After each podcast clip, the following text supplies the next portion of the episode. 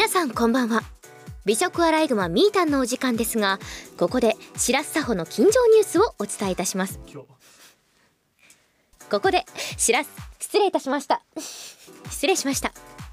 あつ森ここで白洲佐穂の近況ニュースをお伝えいたします。まずはこちら。テレビアニメ星屑テレパスに秋月圭さんが本格的に登場いたしました。この件について白洲さんにお話をお聞きしてみたいと思います。現場の白洲さん。はい白洲佐穂です。はい星屑テレパスとうとう秋月圭さんが登場いたしました。そうお声を担当させていただいているんです。いただいてうんうんささせてさせていただいておりまん？もう敬語がめちゃくちゃ。はい。あのやっとね登場してそう。あの主人公の海香ちゃんたちの先輩でこうロケットが飛ばすのめっちゃうまいよっていう子なんですけど。僕っ子でしっかり登場しましてあの会話とかもねしていやギャップのある人なんですよ。こう普段はかなり抜けているんですけれどもなんかこうやっぱり実力があるのでそういうこうところとのギャップをしっかり出せたらいいなと思ってあの演じさせていただきました。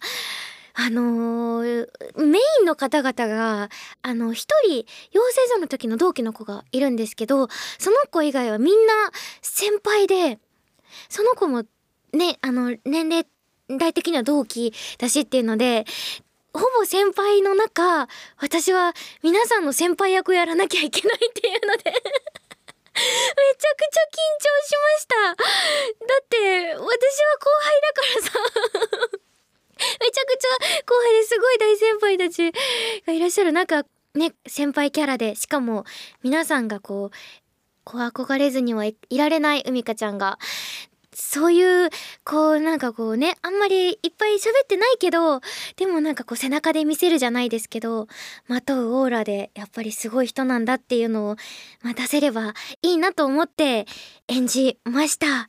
いやー、私は、あのー、秋月さんみたいな人がいると怖いですね。あの、憧れちゃうけど、すっごい憧れるけど、近くにいるとメンタルやられそうって思うでもなんかもう人として素敵なところがありすぎて好きにならざるを得ない大好き憧れる好き。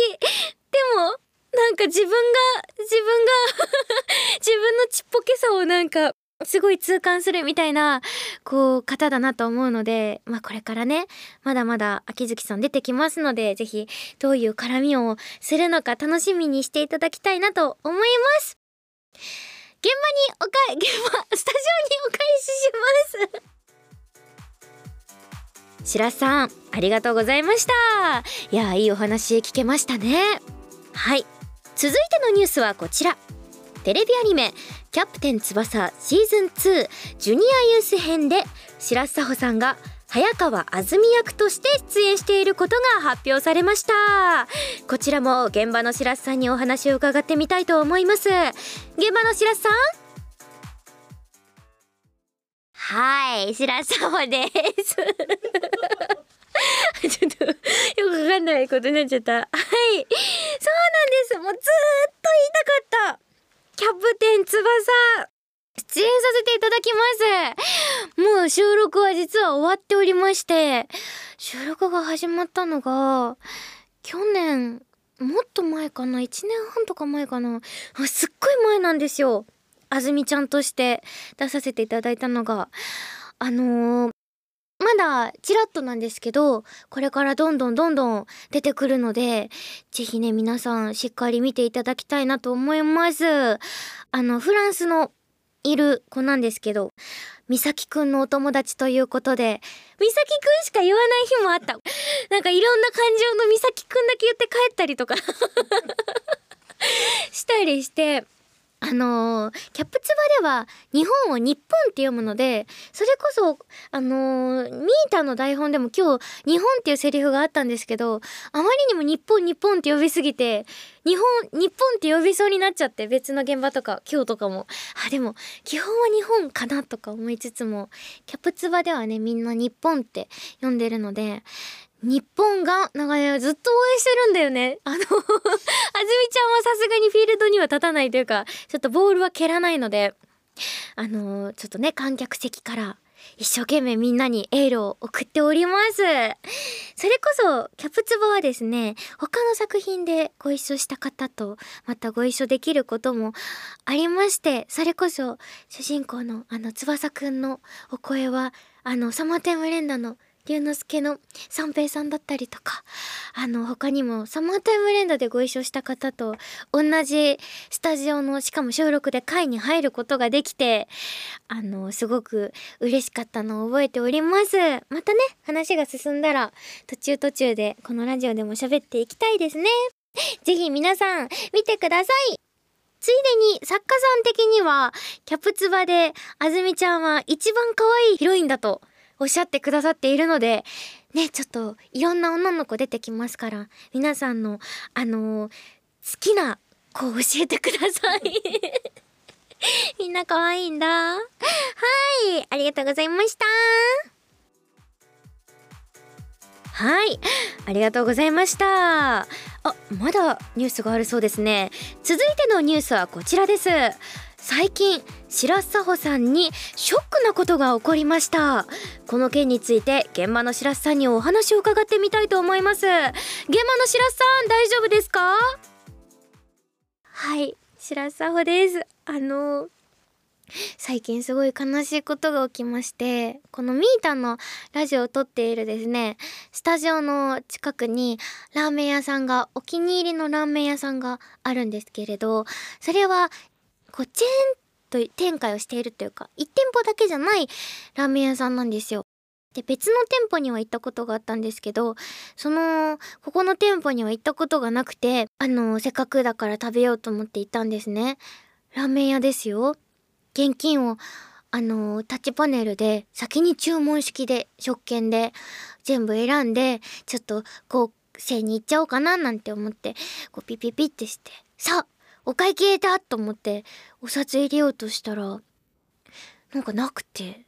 なんかあの入れる場所が。あれ？と思って。なんかすごいもうタッチパネルも最新式のやつだからあなんか私が知らないだけでなんか差し込み口ってなんか今変わっちゃってんだと思ってこう側面とかをねすごい探してキロキロキロキロしてたらお店のなんかめちゃめちゃおしゃお兄さん店員さんに「あすいません」って「うちちょっと現金やってなくてあのー、なんか電子決済のみなんですよって言われて、ラーメン屋だよラーメン屋で現金使えないとかあるんと思って、うん、そうそうそうと思って。しかもさ、あの、カウンターしかないお店なんですよ。だからその、結構人気店だから、カウンターの人たちは、もう私の被害妄想なんですけど、もう心の中で多分笑ってんの。こいつ、こいつこの店に 今の時代、現金だけしか持ち歩かないなんてブブブみたいな。しかもこのこのスタジオがある街は超おしゃれタウンなんですよ。もうそのおしゃれ詰め込んだ街みたいな ところ 私調べなんですけど。それでペイペイとかそういうのもやってなくてクレジットカードも持ってなくてギリギリパスモは使ってるんですけどパスモの残量がなんか数十円で。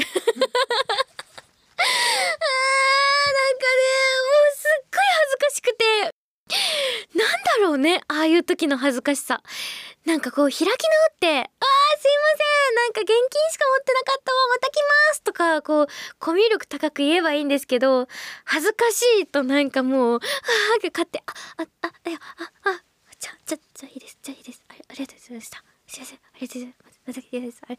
みたいな感じで。もう、もう走り去るように、もう顔も赤いのわかるし、なんかもう恥ずかしいから何かに文句言いたくて 何かのせいにして、私の責任転嫁したくて、なんかもう頭がごちゃごちゃになりながら出て、あの、仕事中だけど、お母さんに電話かけて 昼休憩かなって思って だってさだってラーメン屋でさ和歌山でラーメン屋出て現金使えないとか逆はあってもさ現金お金は持ってたのにさラーメンがラーメンがあって。二十歳過ぎて。二十歳過ぎてほんと激痛電話をね母親にするというねあの 痛々しいことをしましたね。こんなことは皆さん仲間はいますか？こういう時になんかかっこよくなんかコミュ力高く乗り越えれたらいいな。なんかもうラーメン屋に入るにも私これからめっちゃ検索してから行こうってあのー、勉強になりました。はい。以上しらすたほの近況ニュースをお伝えいたしました。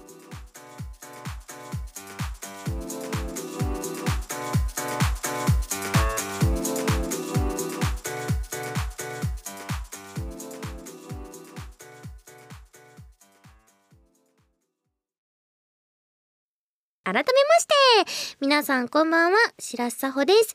アニポッドオリジナルポッドキャスト美食アライグマミータン。第8回の配信が始まりました。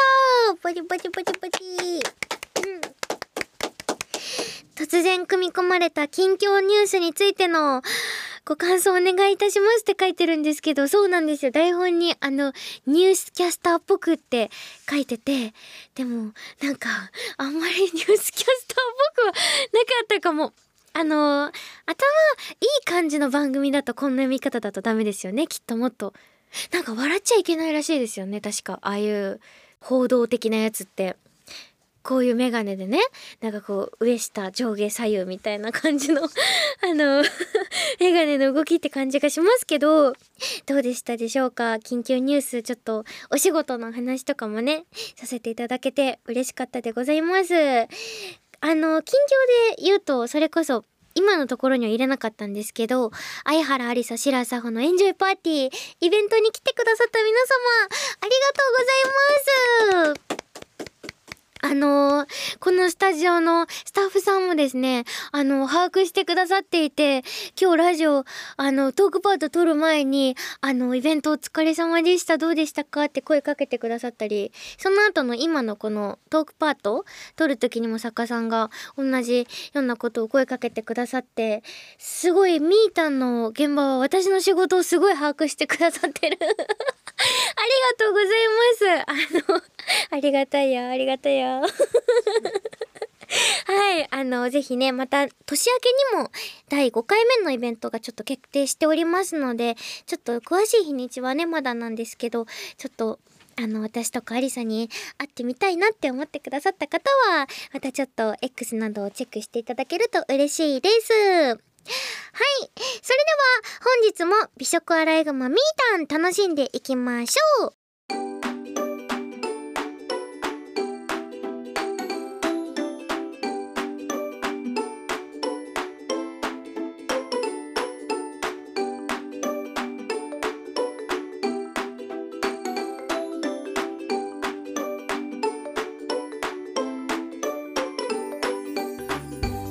アニポッドオリジナルポッドキャスト。美食アライグマミータンは株式会社ブラッシュナインの制作でお送りします。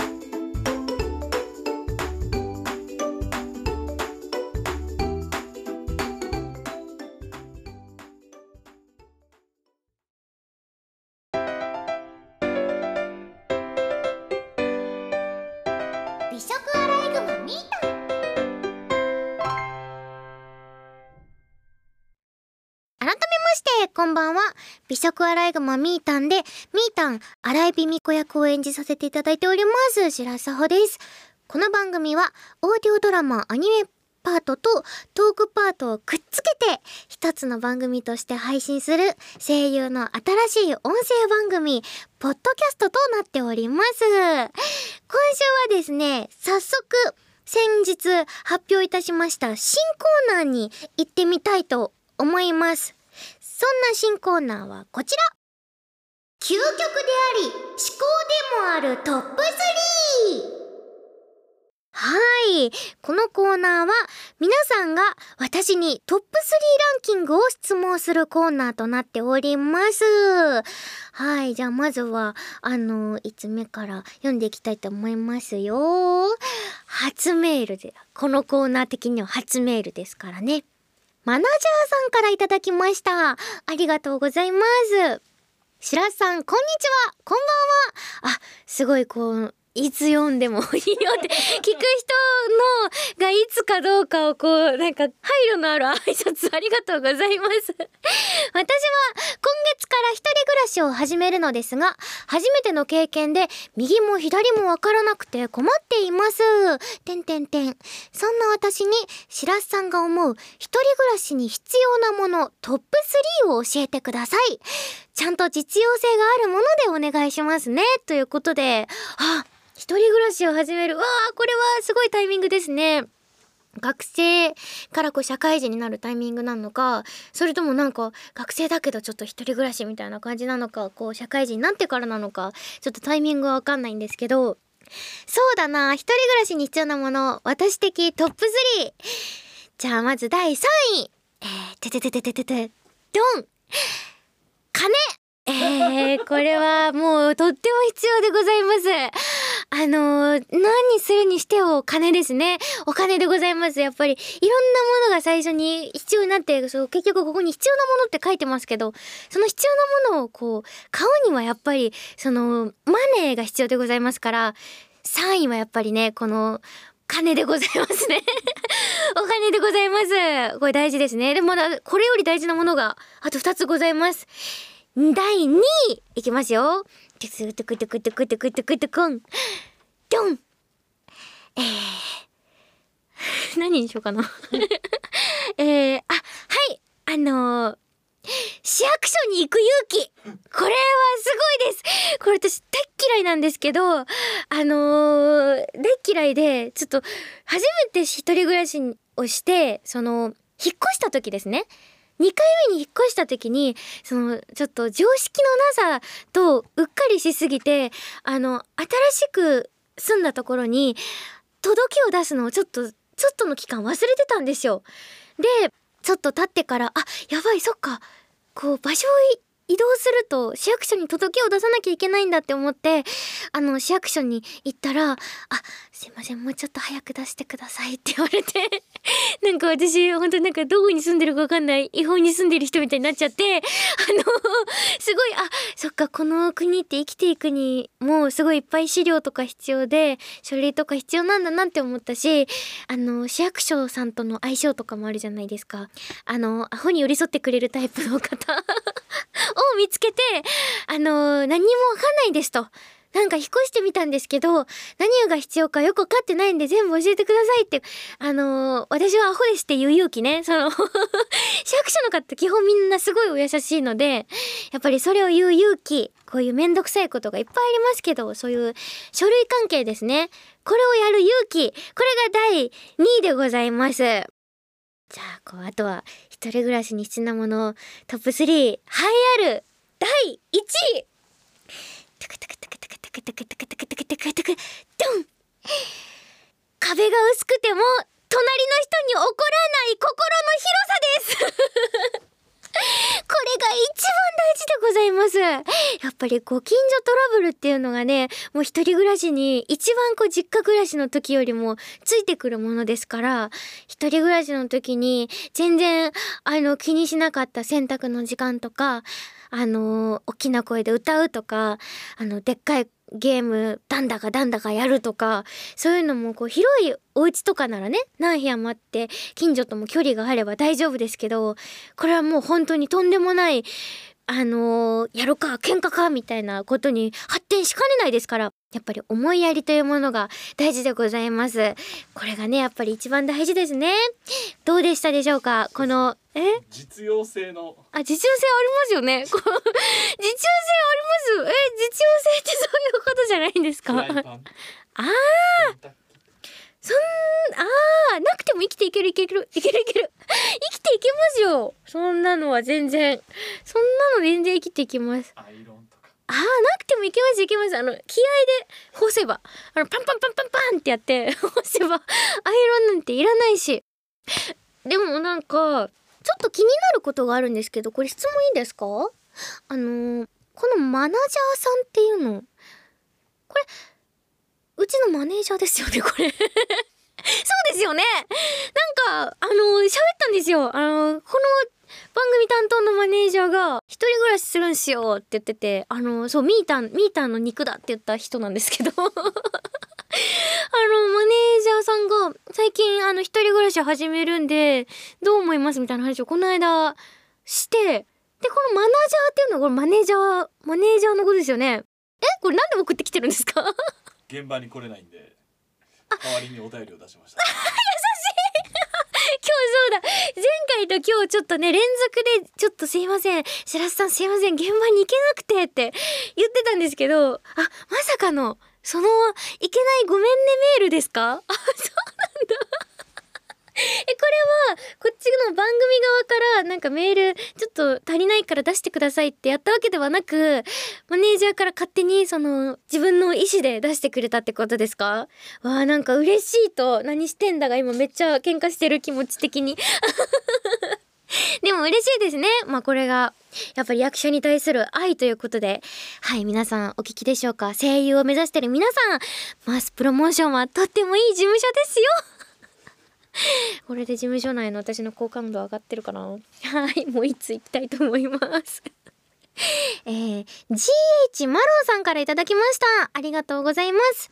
シラポンこんばんは。こんばんは。和歌山で行ってみたい場所トップ3はどこですか？僕は和歌山で生まれ和歌山でずっと育ちながら一瞬通り過ぎただけでちゃんと行ったことがない白浜と昔の名前の時にしか行ったことがないアドベンチャーワールドに行きたいです。アドベンチャーワールドの昔の名前知ってますか？南紀白浜ワールドサファリだったんですよ。All way to ケチャーみたいな曲だよね。え知らない？みんなこれ。あのあのアドベンチャーワールドの CM の曲。なんですけどおじゃあ和歌山県の方だ。和歌山の方に和歌山で行っておすすめの場所でもなく行ってみたい場所ってなんか新しいですね。そうだなうーん行ってよかった場所はもちろんいっぱいあるんですけど行ったことがなくて行ってみたい場所はうーんてててててててててててて第3位ドン。なんで笑ってるんですか？さっきと逆にな 記憶なんかあの1週間フレンズらしくて私あの 3秒ぐらいで記憶なっちゃなくなっちゃうんですよね今。どこえっ、とどこどこどこどこどこドン。第3位。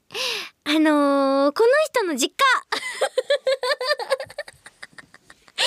えー、GH マロンさんの実家周辺に行ってみたいです。なんか、最近思うんですけど、お散歩が好きなので、なんかこの、テーマパークとか、そういう有名なこう観光地になってるところも好きなんですけど、私はただの住宅街とか、そういうところを見るのがすごい好きで、なんか、ここが、私のリスナーさんの実家の近くかって思いながら 何この石垣とか。よくわかんない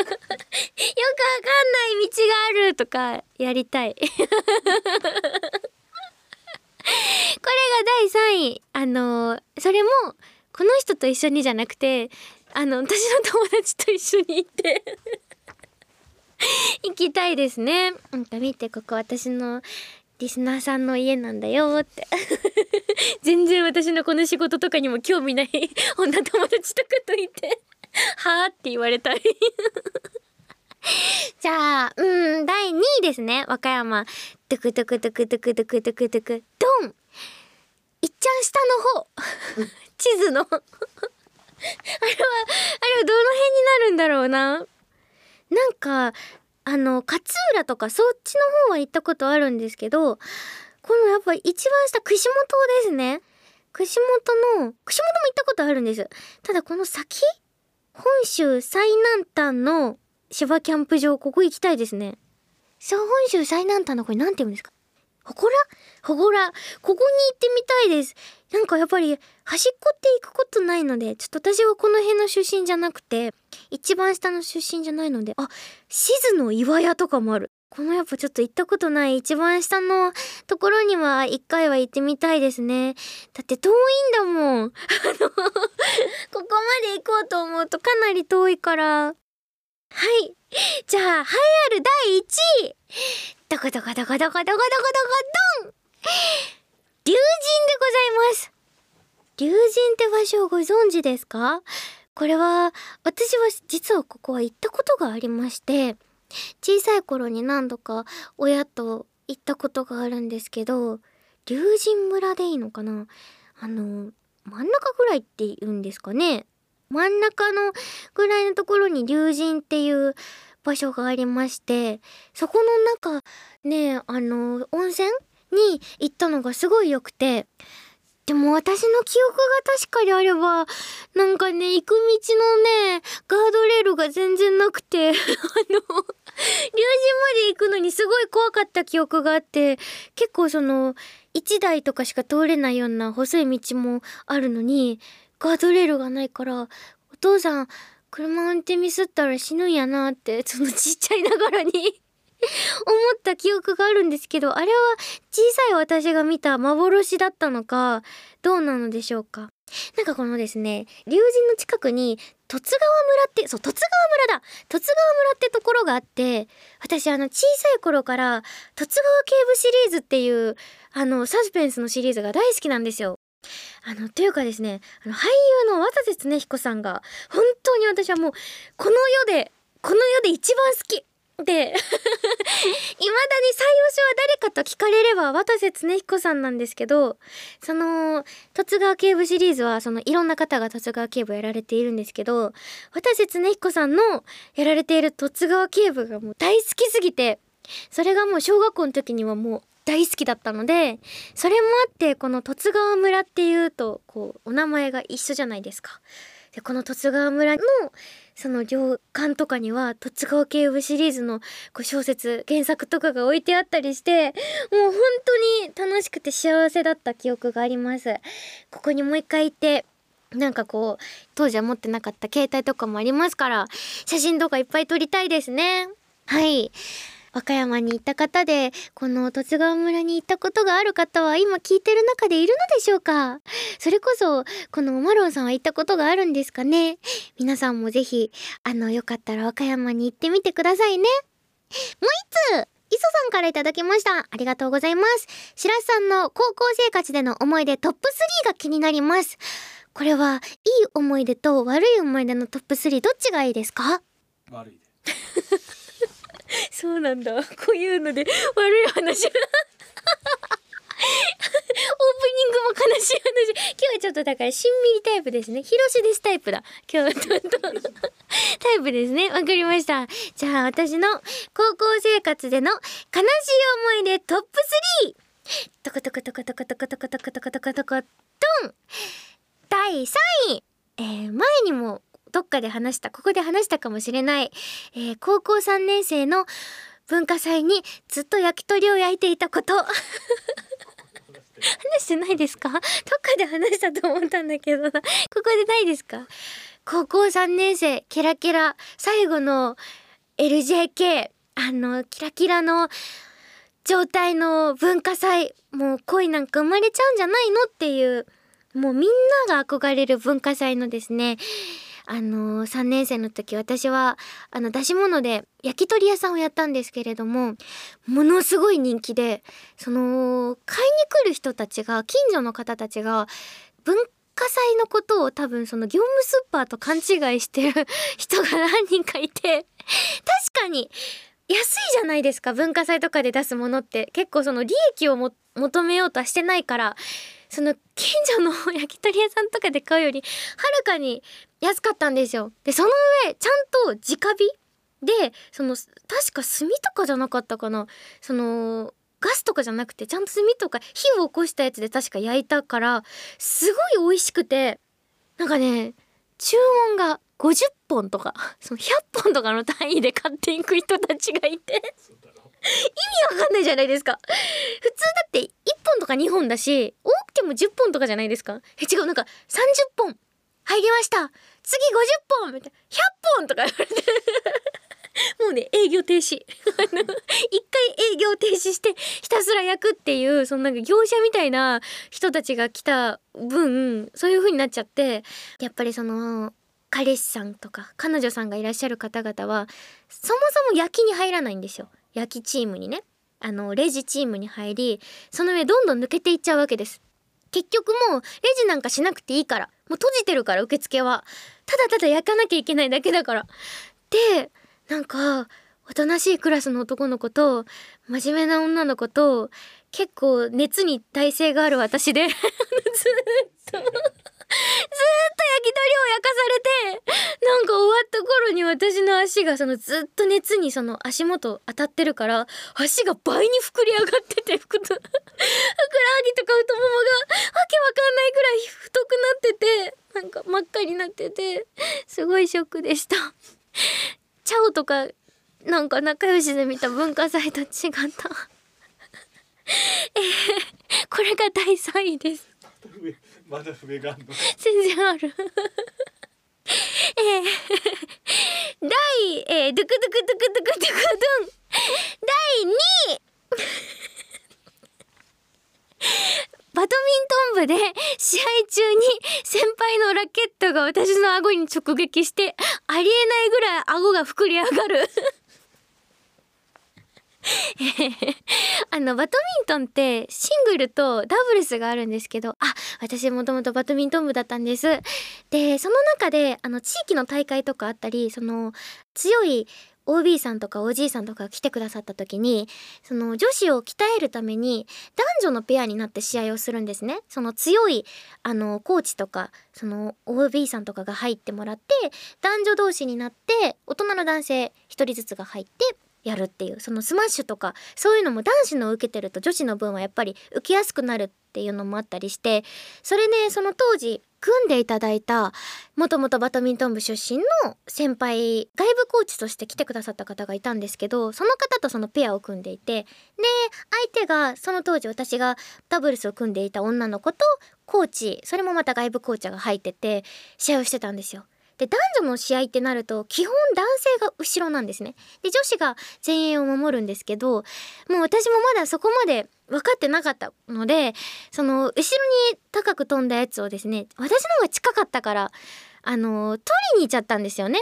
私が後衛でいて本当は高いロブが上がるとその男性が後ろにとにかく攻撃して私は前に出なきゃいけないのに私も自分が後衛にいるもんだから高く来たやつをスマッシュしに行こうとしてそしたらその下がってきた先輩の ラケットが私の顎にクリティカルヒットしてまああの動きで言うと私の顎下からあのー上にめがけてラケットがあのー行きましてでもまあ激痛ですよね顎が。でもでも試合をしたいが勝っちゃって私は当時バドミントン強だったのでもうバドミントンに人生をかけますみたいな感じだったから大丈夫です大丈夫です今試合いいところなんでこのまま続けましょうって言って 続けて2時間ぐらいしたらなんかあの見たことないぐらい顎が小太りじいさんみたいな女の子とさ大事な女子高生のさしかもさほっぺたとかはあるじゃないですか。たまにその親知らず抜いてぷくっとか可愛いじゃないですか。言うてもそれはそれで。顎だから。顎がねもうびっくりするぐらい腫れ上がって真っ赤になってマスクとかも当時まだないしずっとしゃくれてる作家さんが バカにしてる。あのーすっごい悲しかった思い出がありますね。はい。痛いし悲しいしクラスの人たちはなんかわかんないからあれこんな顔だったっけみたいな。特に私も目立つようなさその人じゃないから多分こういう顔だって思われてる。悲しい思い出がございました。はい。これが次週あ、もう次週に？時間ですか？あ、やばい。じゃあ、次週1位発表します。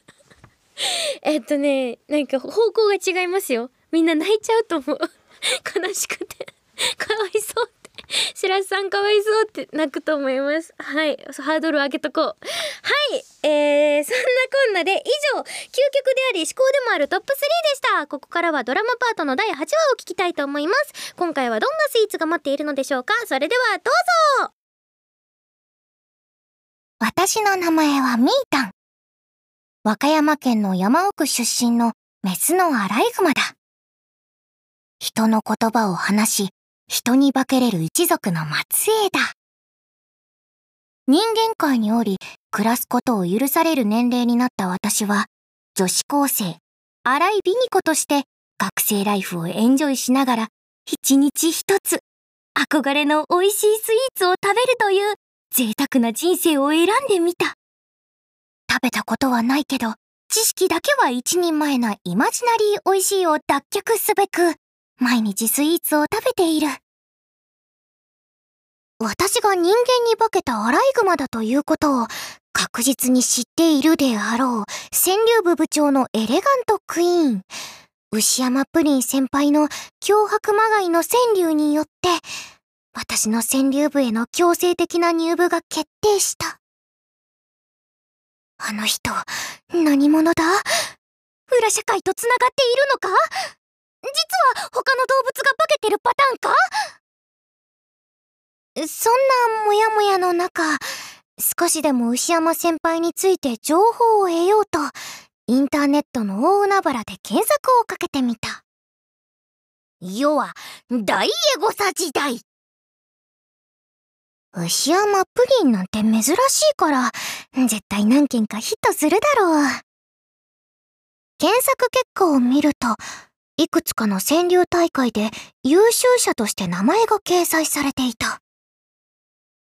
第二校長室を占拠している実力は伊達じゃない。あとは、ひたすら美味しそうなプリンのサイトがひたすら表示された。美味しそう。美味しそう。これも美味しそう。これも、牛山先輩のトラップか。しかし、どれだけ調べても、川柳大会以外では何の情報も出てこなかった。余計怖くなった。絶対に悪いことしても指紋残さないタイプの人だちなみに、興味本位で自分の人間界の名前、荒井美美子でもエゴサしてみた。ヒット件数、ゼロ件。無念。これから人間界で爪痕を残していきたい。爪痕を残すというのは、物理的な意味ではなく以下略。アライグマで検索をかけると、約500万件ヒットした。画像を見てみたけど、みんな人間に化けれないタイプだ。一安心。放課後、早速牛山先輩から LINE が来て呼び出しを食らったので、一目散に第二校長室に向かった。部屋に入ると、私を手なずけるためのお菓子が大量に用意されていた。そんなものに釣られるかと、鉄の意志を持つ私。こんなものに屈してたまるかいただきます。私の中での牛山先輩の好感度が10上がった。相変わらず、お高級なソファーとお紅茶が似合う、圧倒的なエレガントさをまとう牛山先輩。聞きたいことは山ほどあるのだけれど、一歩間違えると、次の瞬間私はこの世から消されてそうなので、慎重に質問を考えた。いろいろと考えた結果、私の口から出た言葉はこれだった。昨日の川柳、どういう意味ですか？やばい。攻めすぎた。私の脳はやめろと言っているのに、動物の本能から来る脊髄反射で質問してしまった。この部屋から逃げたいけど、逃げようとしたら余計に状況がまずくなる。そんな焦りが頭の中を駆け巡ると、牛山先輩が口を開いた。とりあえず、昨日のことは忘れましょう。パワー川柳だあ怖い怖い怖いそんな焦燥に駆られる私を尻目に、牛山先輩は何事もなかったかのように、たわいもない話をし始めたので、私は頭の中が真っ白になりつつも、お菓子をむさぼり食べながら会話をつなげた。会話の内容は全く覚えていない。帰宅してから真っ先にお父さんとお母さんと里の山のみんなに連絡を取った。全員無事だった。っていうか、私は一体牛山先輩の何に怯えているんだ？そんな今日のスイーツはこれ。卵、牛乳、砂糖、香料などを混ぜて型に入れ、加熱してカスタードを凝固させたお菓子。名前の由来は英語のプディング。ちなみに、海外でプディングが欲しいと頼んでも、私がこれから食べる甘いスイーツは出てこないらしい。プディングの始まりは諸説あるけど、どうやら16世紀、大航海時代にイギリスの船の中で生まれたらしい。日本には江戸時代後期から明治時代初期に伝わってきたとか。日本では毎月25日がこのスイーツの記念日に認定されている。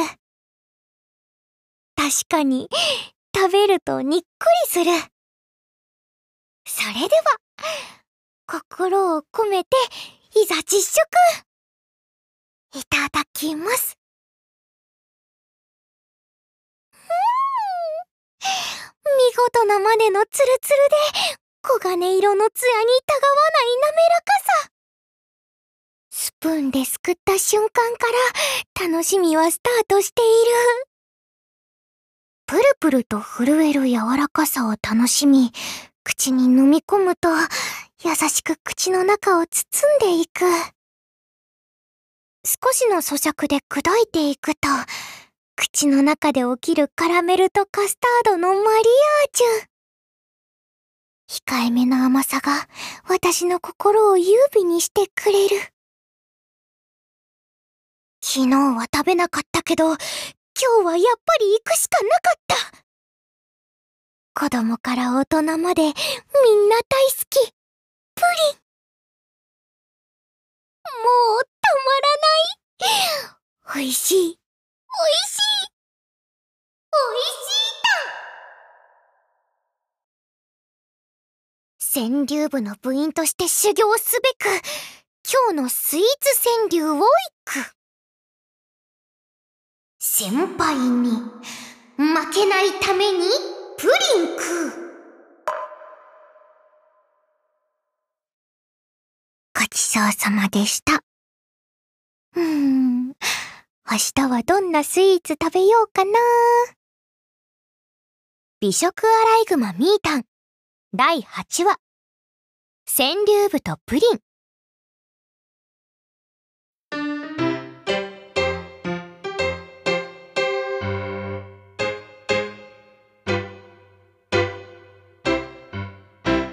美食アライグマミータンはい、ということで、第8話、川柳部プリンの回をお聞きいただきましたが、皆さんいかがでしたでしょうか？プリンって美味しいですよね。なんかこう、プディングって言わないから 何度も言ってて不思議な気持ちになったんですけど、すっごいプリン食べたくなりました。皆さんは硬いのとトロトロどっちがお好きですか？私はどっちももちろん大好きなんですが今はあのトロトロのあの本当に液体か固体かわかんないようなプリンを食べたいです。プリンってお高いやつから結構お手軽なものまで本当にバラバラですよね。皆さんは来週プリンを食べてくれるのかな？私はあのコンビニにある上が焼きプリンになってるやつをあの安心安全のやつ お財布にも優しいやつをちょっと用意して来週食べたいと思いますよ。はい、えー、皆さんもぜひ、あのー、用意してみてください。ということで、来週はどんなエピソードになるのでしょうか来週は結構こってりしたあのスイーツが出てきます。以上、収録振り返りコーナーでした。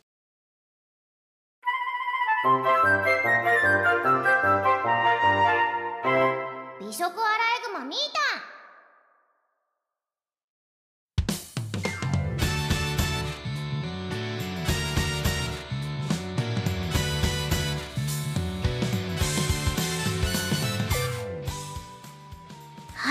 あっという間にというかまあ長いというかエンディングのお時間でございます。いやどうしても毎週毎週1本目の鳥はすっごい長くなっちゃう。ごめんなさい。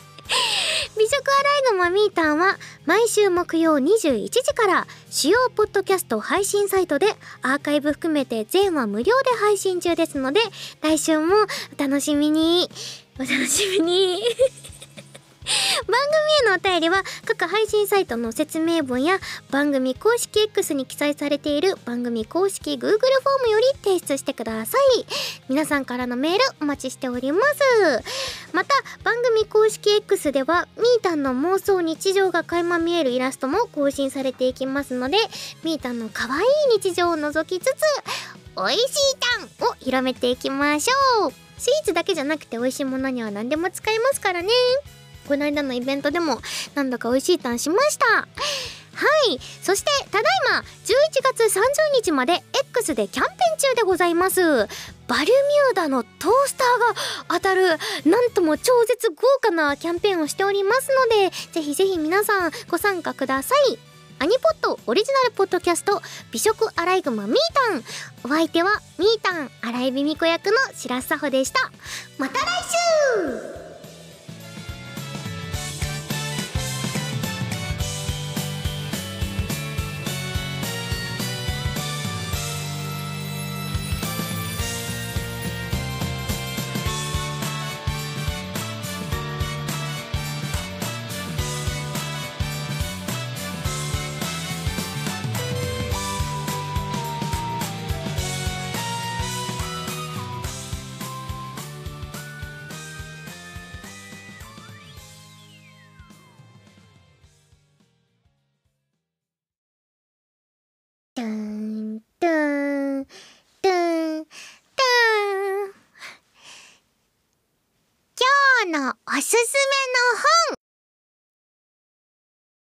どんとこい。